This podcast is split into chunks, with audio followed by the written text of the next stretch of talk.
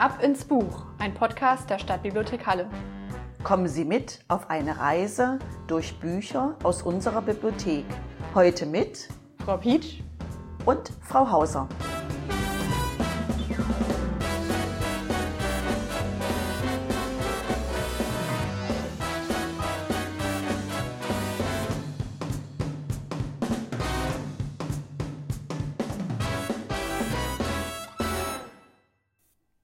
Hallo, herzlich willkommen. Schön, dass Sie wieder dabei sind bei unserem mittlerweile siebten Podcast Ab ins Buch. Heute sind wir in der Stadtteilbibliothek West und ich freue mich riesig, dass ich wieder mit an Bord bin. Und jetzt geht es auch gleich ins Buch.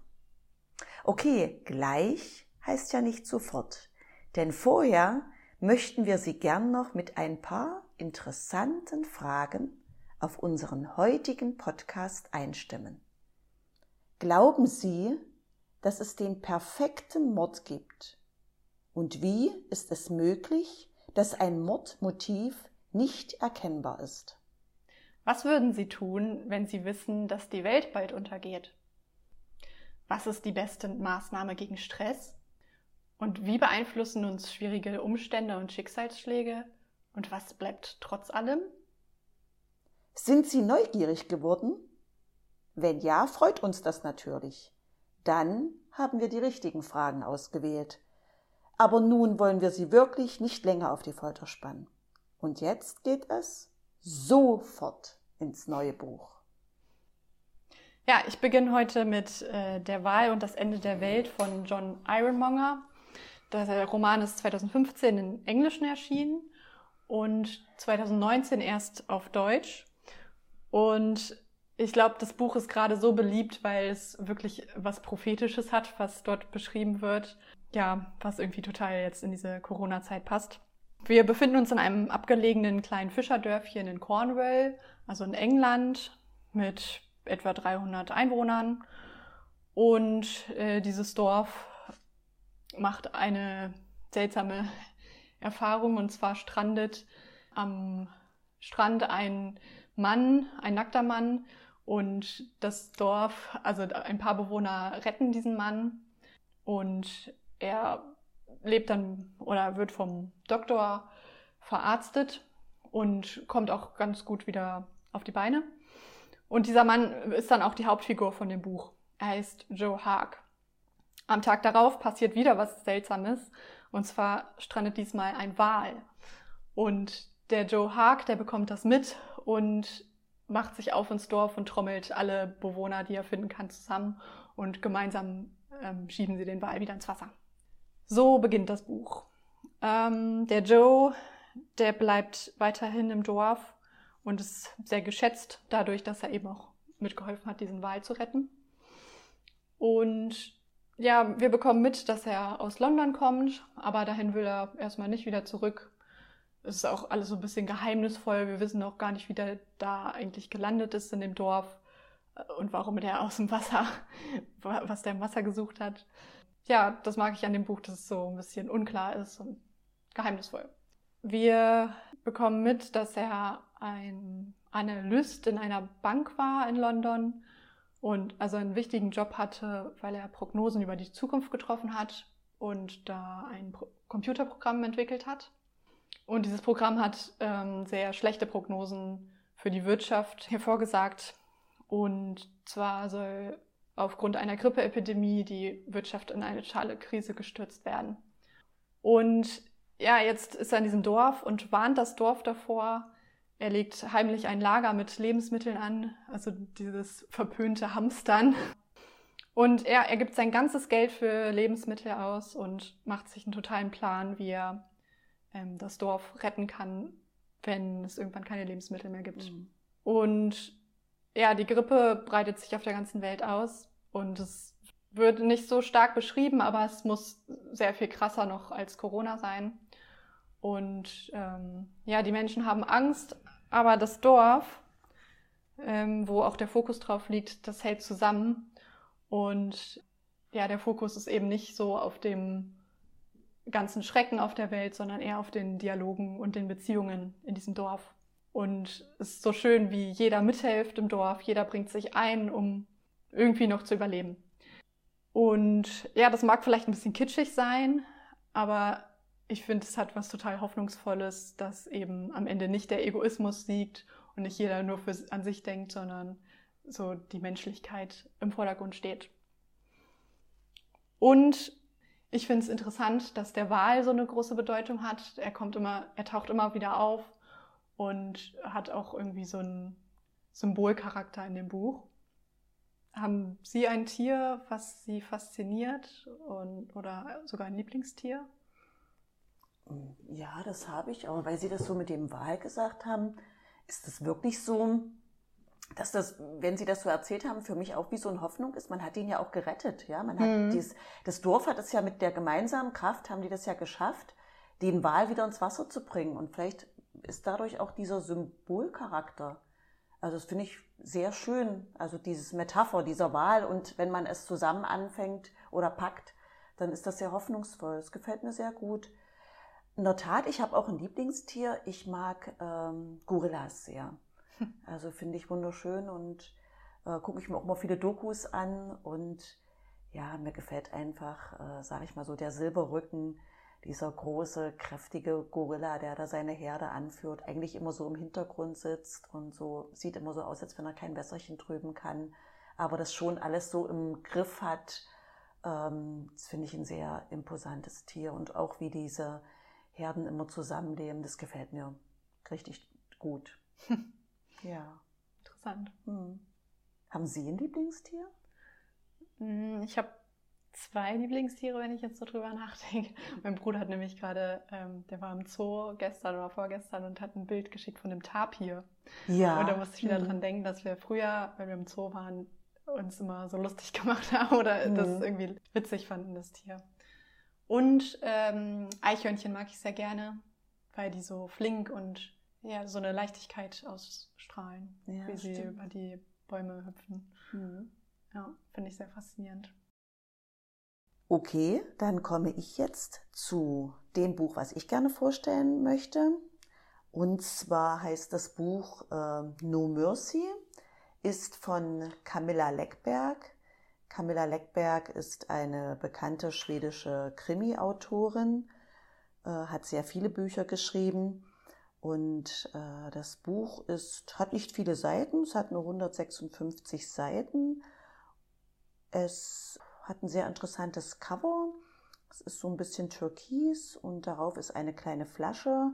Ich dachte erst, das ist Blut, aber das ist ein Nagellackfläschchen. Das fand ich sehr interessant. Ja, ein bisschen äh, klischeehaft. Es geht auch in diesem Buch um drei Frauen. Aber man merkt dann ganz schnell, dass das da nichts mehr mit Klischee zu tun hat. Das sind drei Frauen aus recht unterschiedlichen, haben eine ganz unterschiedliche Herkunft und sie erzählen in dem Buch äh, ihre Geschichte. Aber als allererstes wollen sie ihre Männer loswerden. Sind unter, die Frauen haben ein unterschiedliches Alter, kommen aus unterschiedlichen Herkünften, haben ganz unterschiedliche Berufe und wie gesagt, sie wollen ihre Männer loswerden. Aber jetzt nicht die Männer einfach mal so zum Fußball schicken oder zum Männerabend. Nein, sie wollen ihre Männer ermorden.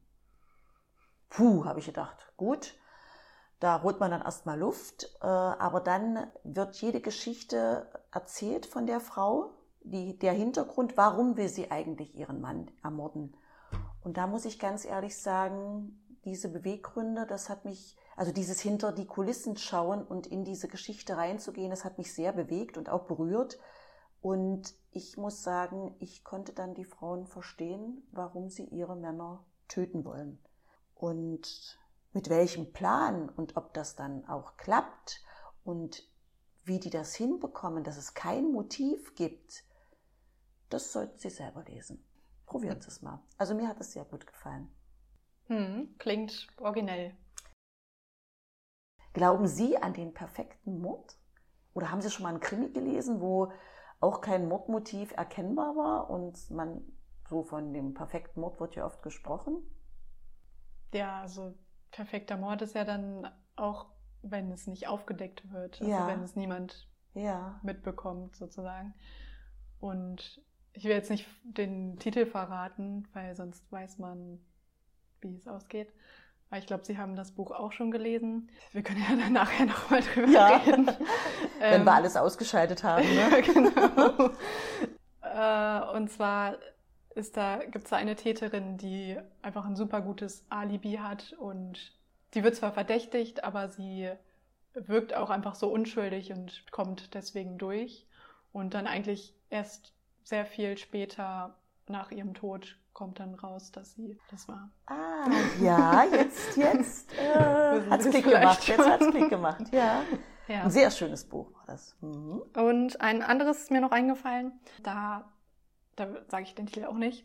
Da kommt dann auch erst ganz am Schluss raus, dass der Täter eine gespaltene Persönlichkeit hatte. Mhm. Und man kannte zwar immer die Person eigentlich an sich, aber eben nicht diese zweite Person, die sie eben auch war. Ja. Und deswegen war das sehr gut versteckt, der mhm. Mord. Mhm. Gibt es mhm. also schon, ne? Irgendwo.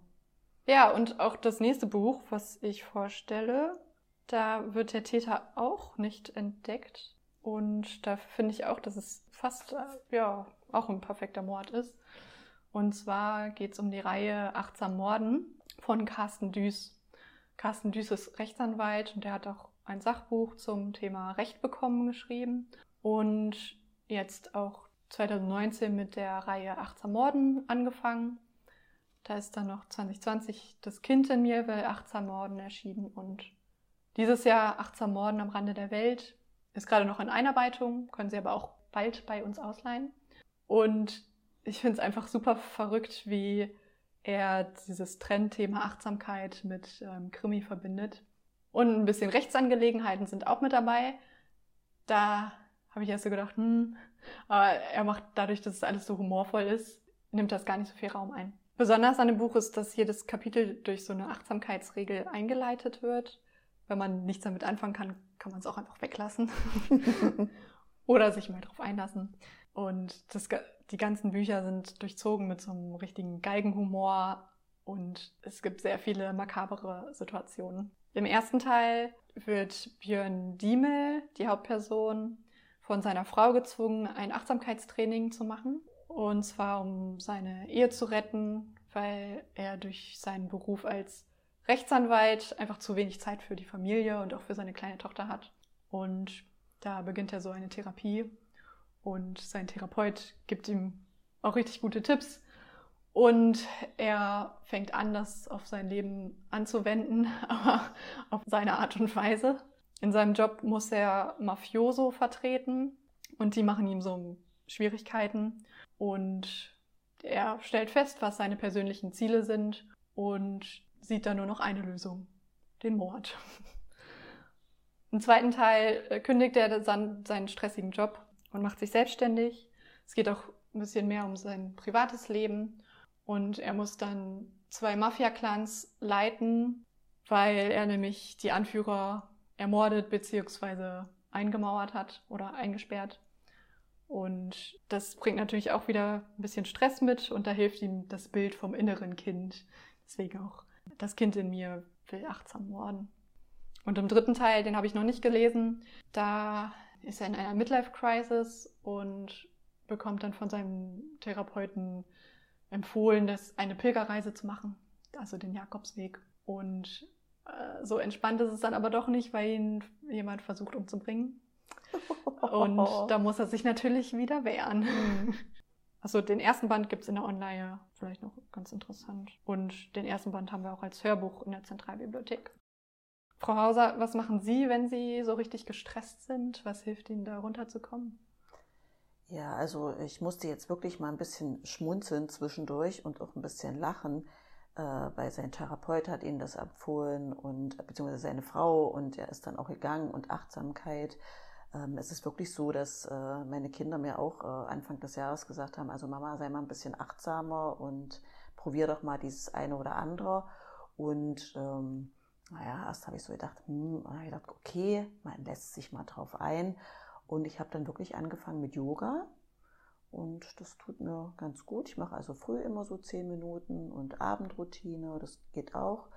Aber wenn ich jetzt wirklich mal gestresst bin oder ich sage jetzt mal geladen, äh, ist ja nicht immer so, dass man überall Yoga machen kann. Also im Auto, wenn mich da jemand nervt, kann ich ja nicht im Auto dann plötzlich anfangen mit Yoga. Das ist ein bisschen schlecht. Da versuche ich dann tief zu atmen, tief durchzu, also einzuatmen und schön alles rauszulassen. Und wenn es mal ganz schlimm ist, dann zähle ich bis zehn.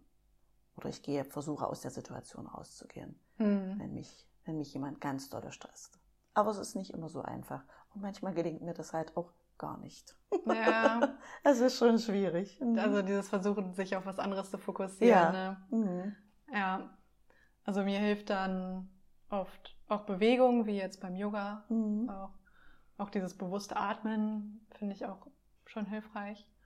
Und Musik ist immer gut, also Musik hören oder auch selbst Musik machen. Ja, und bei mir, aus, um aus der Situation rauszukommen oder bestimmte Sachen einfach dann, ich sag mal, an einem äh, anstrengenden Tag runterzukommen, da hilft bei mir dann auch Gartenarbeit. Also ich buddle mhm. dann gerne im Garten und dann hänge ich so meinen Gedanken nach oder ich beobachte dann die Tiere. Das äh, tut mir auch gut. so, dann bin ich bei meinem Buch, was ich vorstellen möchte und das heißt Alligatoren. Ist von einer Autorin, die ich überhaupt noch nicht vorher kannte, Deb Sparrow. Sie wuchs in Kentucky auf und lebt heute in Los Angeles. Das Buch gibt es nicht in der Online, aber in der Stadtteilbibliothek West, in der Zentrale und in der Stadtteilbibliothek Süd. Ich glaube, da ist es auch gar nicht so gut ausgeliehen, aber mich hat das Buch äh, sehr beeindruckt und ich fand das also richtig gut. Das äh, Cover ist beigefarben und mit roter Schrift steht der Titel drauf, Alligatoren, wobei das O von Alligatoren weggeschossen ist. Also man sieht da einfach nur noch ein dunkles Loch äh, statt äh, des Buchstaben. Es sind drei Frauen abgebildet mit großen Hüten, die tragen Arbeitskleidung und eine Frau trägt auch eine Flinte. Vielleicht deshalb das Loch bei dem O von Alligatoren. Ähm, es sieht aus, als wenn sie auf einem Baumwollfeld stehen und sie haben eben auch Arbeitskleidung an. Die Gesichter, das ist alles so ein bisschen verschwommen, das sieht man nicht. Dieser Roman handelt in den 90er, 1920er Jahren in den Südstaaten und um genauer zu sein in South Carolina. Auch hier geht es wieder um drei Frauen unterschiedlicher Herkunft, deren Geschichten mich sehr stark beeindruckt haben. Und das ist auch ein Buch, was ich nicht so schnell vergessen werde. Wenn man viel liest, ich weiß nicht, ob es Ihnen auch so geht, Frau Pietsch, man vergisst dann irgendwann. Man weiß zwar, das Buch war gut und man kann es auch empfehlen, aber so der genaue Inhalt, das weiß ich manchmal gar nicht mehr so. Geht es Ihnen mhm. auch so? Ja, das kenne ich. Ja, ne, weil, weil wir wirklich viel lesen, ja.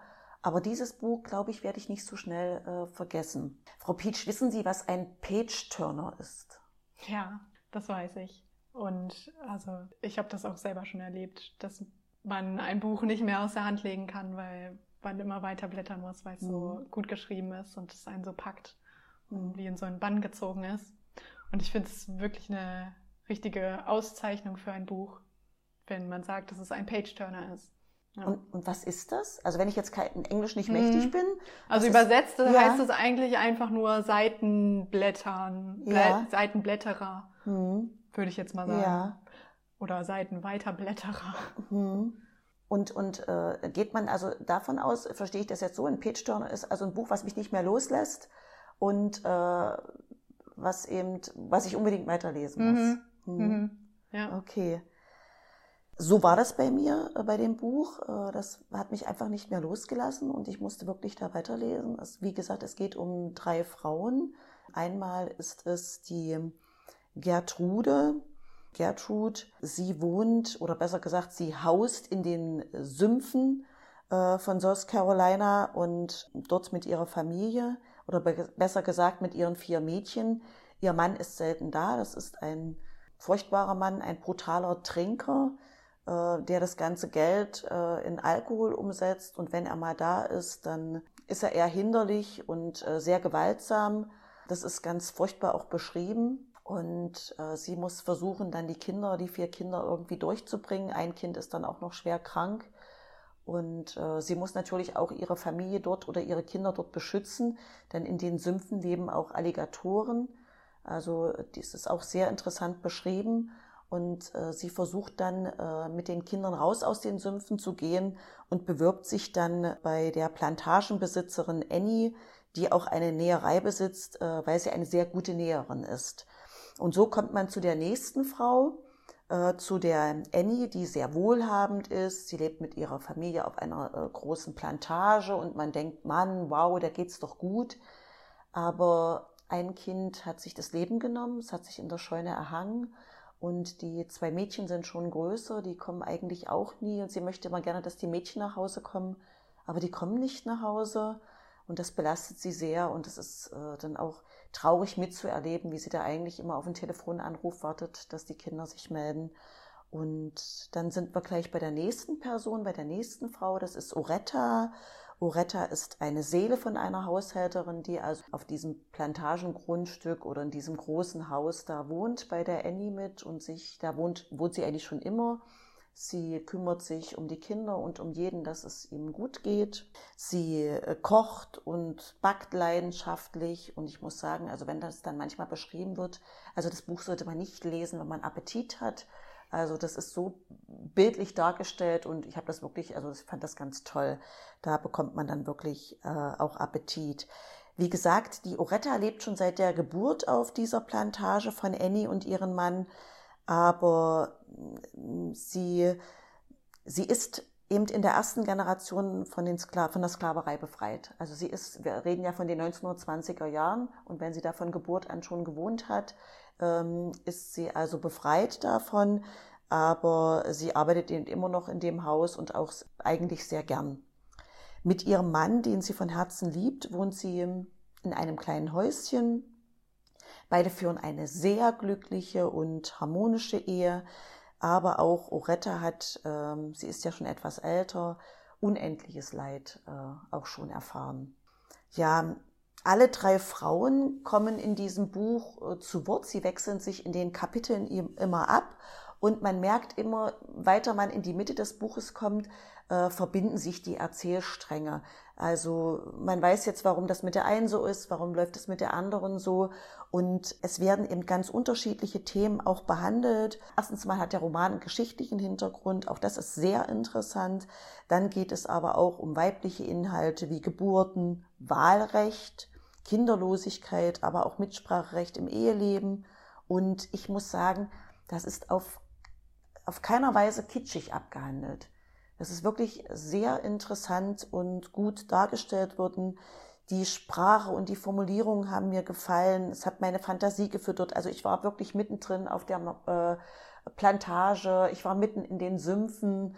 Das hat mich wirklich fasziniert. Aber wie gesagt, am meisten haben mich die äh, Geschichten der Frauen fasziniert und dieses Unheil, was immer in den Geschichten mitschwingt und was mit dabei ist und was wirklich zu einem Höhepunkt äh, zuläuft. Das hat mir sehr gut gefallen und deshalb musste ich eben immer weiterlesen. Ja, und wenn Sie sagen, sowas ist ein Page-Turner, dann ist das hier wirklich mhm. ein Page-Turner und ich kann dieses Buch äh, nur empfehlen und wünsche Ihnen da wirklich viel Spaß. Dabei zwingen Sie sich äh, nicht durchzulesen, dann kann der nächste Tag ganz schön anstrengend werden. Aber wer früh nicht aufstehen muss, also da kann ich das verstehen, dass er das Buch nicht mehr aus der mhm. Hand legt. Hat mir sehr gut gefallen. Und es ist wirklich ein recht unscheinbares Buch. Ja, mit diesen Schicksalsschlägen, das trifft mich auch irgendwie immer in Büchern. Und in dem Buch, nächsten Buch, was ich jetzt vorstelle, da passiert auch etwas sehr Tragisches. Vom Ende der Einsamkeit heißt es von Benedict Wells, ist 2016 erschienen. Sein vierter Roman und er hat sieben Jahre lang daran geschrieben, hat er gesagt. Und man merkt auch, dass er so lange daran geschrieben hat. Sieben Jahre? Ja. Das ist ja Wahnsinn. Also, mhm. weil, also die Geschichte ist einfach so komplex gestaltet und ja auch viele Verflechtungen und ja, da merkt man, dass er sich da wirklich Zeit gelassen hat. Es geht um drei Geschwister, die tragischerweise ihre Eltern sehr früh beim Unfall verlieren und es geht darum, wie dieses Ereignis sie für ihr weiteres Leben prägt und wie sie sich dadurch auch verändern. Es wird erzählt aus der Sicht des jüngsten Sohnes, Jules, wenn es französisch ausgesprochen wird, oder Jules, ich weiß nicht. Ähm, er ist elf Jahre, als die Eltern sterben. Und da gibt es noch den älteren Bruder, der ist ein totaler Nerd und so ein bisschen Außenseiter der drei Geschwister. Und die ältere Schwester, die ist sehr beliebt, schön, begabt, lebendig und tough. und ja, es ist sehr interessant, wie unterschiedlich die Geschwister so sind. Und das Buch beginnt mit dem Leben vor dem Unfall. Es wird beschrieben, wie die Familie mal harmonisch, mal mit Schwierigkeiten zusammenlebt, aber ebenso das normale Familienleben beschrieben wird. Und dann kommt eben dieser Cut, die Eltern sind nicht mehr da und die Kinder kommen ins Internat. Und traurigerweise verlieren die Geschwister so den Kontakt untereinander, weil sie sich eben so unterschiedlich entwickeln und auch so unterschiedlich mit diesem Schicksalsschlag umgehen. Was aber echt super schön ist, dass die ähm, Geschwister sich als Erwachsene wiederfinden und richtig gute Beziehungen zueinander haben. Und ja, das ist einfach, macht einfach sehr glücklich, das zu lesen. Und dann gibt es natürlich noch eine Liebesgeschichte. Und der Jules, der hat in seiner Internatszeit eine Freundin, Alva. Das ist eigentlich eine platonische Freundschaft. Sie sind Seelenverwandte. Ja, aber er merkt eigentlich, dass er auch schon Gefühle für sie hat, aber irgendwie kommt es nie dazu, dass sie ein Paar werden. Aber äh, schönerweise treffen sie sich später nochmal, dann auch, als sie wieder Erwachsene sind. Es ziehen sich so Fragen durch das Buch, die immer wieder auftauchen. Wodurch werden wir geprägt? Wodurch sind wir die, die wir jetzt sind? Und was beeinf wie beeinflussen uns Schicksalsschläge? Und wie können wir auch selber entscheiden, ob wir uns beeinflussen lassen? Das Buch ist trotz dieser traurigen und schweren Themen mit einer totalen Leichtigkeit geschrieben. Man kann sich super gut in die Person reindenken. Und ja, wie schon gesagt, diese schönen Dialoge und die Beziehungen, wie die dargestellt sind, das macht einfach Spaß, das zu lesen und macht glücklich. Ja, so hört sich das auch an, wenn Sie das so erzählen, Frau Peach. Was natürlich schön, also erstmal dieses Furchtbare, ja, dieses Unglück oder der Verlust, aber dann, dass die äh, Kinder sich dann auch zusammenfinden, die Geschwister, und dann wirklich äh, sehr harmonisch und später so zusammenkommen, das ist ja eigentlich das, äh, was man sich, sage ich mal, jetzt so als Elternteil wünscht, auch wenn die Eltern jetzt nicht mehr da sind. Aber das gibt ja auch unheimlich viel Kraft, ja. Mhm. Und ich glaube auch, dass das nicht immer so ist, ja. Also Geschwister hm, sind nicht immer ein Herz und eine Seele und auch später nachher nicht mehr. Als Kinder streiten sich ja so und so viel.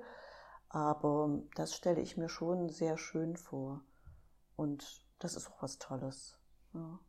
Da kann ich mir schon vorstellen, dass das dann richtig schön ist, das zu lesen, ohne dabei kitschig zu sein. Mhm. Ja. Wir hatten ja jetzt viele Bücher, die was mit Familie zu tun hatten. Mhm. Also den Thriller, den Sie vorgestellt haben, No Mercy, wo es ja. um die Ehekonflikte ging. Äh, Nachts am Morden so ein bisschen am Rande, so die Work-Life-Balance mhm. und Aber auch die Ehe. Die Zahl 3 ist viel vorgekommen. Drei Frauen bei mir, ja, bei No stimmt. Mercy, ja. fällt mir jetzt gerade so ein, deshalb falle ich Ihnen ins Wort. Dann die drei Frauen bei Alligatoren und jetzt die drei Geschwister. Drei Geschwister. Und wir mhm. haben uns mhm. nicht verabredet. das ist Zufall. Mhm. Familie kam auch noch bei äh, den Alligatoren vor. Also ja. Da, und ja, jetzt am Ende nochmal die Geschwister aus einer Familie. Und ja, Familienromane sind ja auch irgendwie voll im Rennen. Und sie haben da festgestellt, dass es aus einer bestimmten Epoche auch viele Familienromane gibt, wo sie jetzt mal welche zusammengestellt haben. Mhm. Das ist mir wirklich aufgefallen. Es gibt immer so Trends, habe ich immer so in der Bibliothek. Manchmal sind das so die Familienromane oder die Frauenromane, wo äh, es um äh, andere äh, Kontinente geht, Neuseeland, Australien, Afrika. Das ist immer, sind immer so Reihen, wo das passiert. Und dann äh, kam mal so eine Welle, äh, so vor zwei Jahren, da ging es um Ärztinnen und Krankenhäuser. Es gibt immer so Trends. Da erscheint natürlich auch sehr viel von den Verlagen. Und jetzt ist mir aufgefallen, dass es eben so seit einer gewissen Zeit so um Familien geht äh, aus dem geteilten Deutschland beziehungsweise die Nachkriegszeit. Die gehen wirklich zurzeit sehr gut und äh, man ist also man, man orientiert sich jetzt auf Deutschland, auf die Geschichte, auf eine Geschichte, die ja noch gar nicht so lange her ist. und es erscheint eben auch sehr viel von den Verlagen. Und da wollte ich mal ganz kurz äh, drauf eingehen. Romane zu dieser Zeit, wenn Ihnen äh, die Zeit, diese Zeit interessiert, äh, würde ich jetzt nur ganz schnell mal Frau Pietsch die Namen nennen und die äh, Autoren. Und dann könnten ja die Leute das dann oder die Zuhörerinnen und Zuhörer dann in unserem neuen Katalog im Open mal mhm. recherchieren, was so da ist. Also was mir noch so einfällt, äh, wäre natürlich Christoph Hein, Glückskind mit Vater, die Ines Thurn, die Bilder unseres Lebens, die Brigitte Riebe, die Schwestern von Kudam, Katharina Fuchs, Neuleben, äh, Peter Brange, unsere wunderbaren Jahre, ist auch einiges verfilmt worden, was ich jetzt hier anspreche. Die Ulla Hahn, das verborgene Wort, Aufbruch, Spiel der Zeit und wir werden erwartet. Und die Peggy Mädler, wohin wir gehen. Ich habe auch ein paar mehr genannt, weil einiges ist auch immer ausgeliehen. Ich habe ja gesagt, es ist ein mhm. Trend. Also ja. sollte man äh, sich entweder aufschreiben oder wie gesagt in unserem neuen schönen Katalog mhm. Open ja vielleicht mal recherchieren. Ja, apropos Open. Ich finde den Katalog ja richtig schön. Also vom Design her ist es einfach mal frisch und modern und erinnert mich so ein bisschen an andere Kataloge, wenn man zum Beispiel nach Klamotten shoppt oder so. Ja. Besonders das mit dieser Filterfunktion an der Seite. Da kann man dann, wenn man schon mal was gesucht hat, kann man an der Seite noch weiter eingrenzen. Also wenn man jetzt nur bestimmte Autoren haben will oder nur einen bestimmten Standort oder ja. Und ähm, schön ist auch, dass man das Cover sieht, dass man da gleich ja. einen Eindruck bekommt vom Buch. Sie können sich eine Merkliste anlegen, das ist neu, die Medien bewerten und auch sehen, wie andere Leser die Medien bewertet haben. Da kann, hat man dann auch nochmal so einen Anhaltspunkt. Und neu ist auch, dass man das Passwort sich selber ändern kann. Ja, das also, ist schön. Ja, nicht hm. mehr so ein kryptisches nee. Passwort. Und das Beste noch zum Schluss. Wir haben wieder auf seit dem 28. Mai. Richtig, richtig. Ähm, die Zweigstellen seit dieser Woche. Seit Montag. Der 31. Ne? Der 31. Seit dem, Mai. Seit dem 31. Mhm. Mai. Die Musikbibliothek seit dem 1.6. Es gelten wieder die alten Öffnungszeiten, also die regulären. Ich muss aber sagen, Frau Pietsch, die Leute sind so dankbar. Das mhm. ist so ein mhm. schönes Gefühl, zurzeit hier in der Bibliothek zu arbeiten. Ja. Die freuen sich und ach, schön, dass sie wieder da sind mhm. und oh, endlich. Also, das ist wirklich schön, ein schönes Feedback auch für uns, ja, wenn man sowas äh, dann, wenn sie mit Begeisterung dann wieder ihre Bibliothek erobern, das ist schon richtig schön. Also, wir wollen hoffen, dass es so bleibt und ja, wir freuen uns. ja, ich freue mich auch sehr. Also kommen Sie gerne vorbei, und äh, schön, dass Sie wieder heute wieder mit zugehört haben. Wir freuen uns auch über Feedback oder Anregungen oder auch Kritik. Und bleiben Sie gesund. Bis zur nächsten Folge. Tschüss. Tschüss. Das war Ab ins Buch, ein Podcast der Stadtbibliothek Halle. Tschüss und auf ein Wiederhören, Frau Hauser und Frau Piech.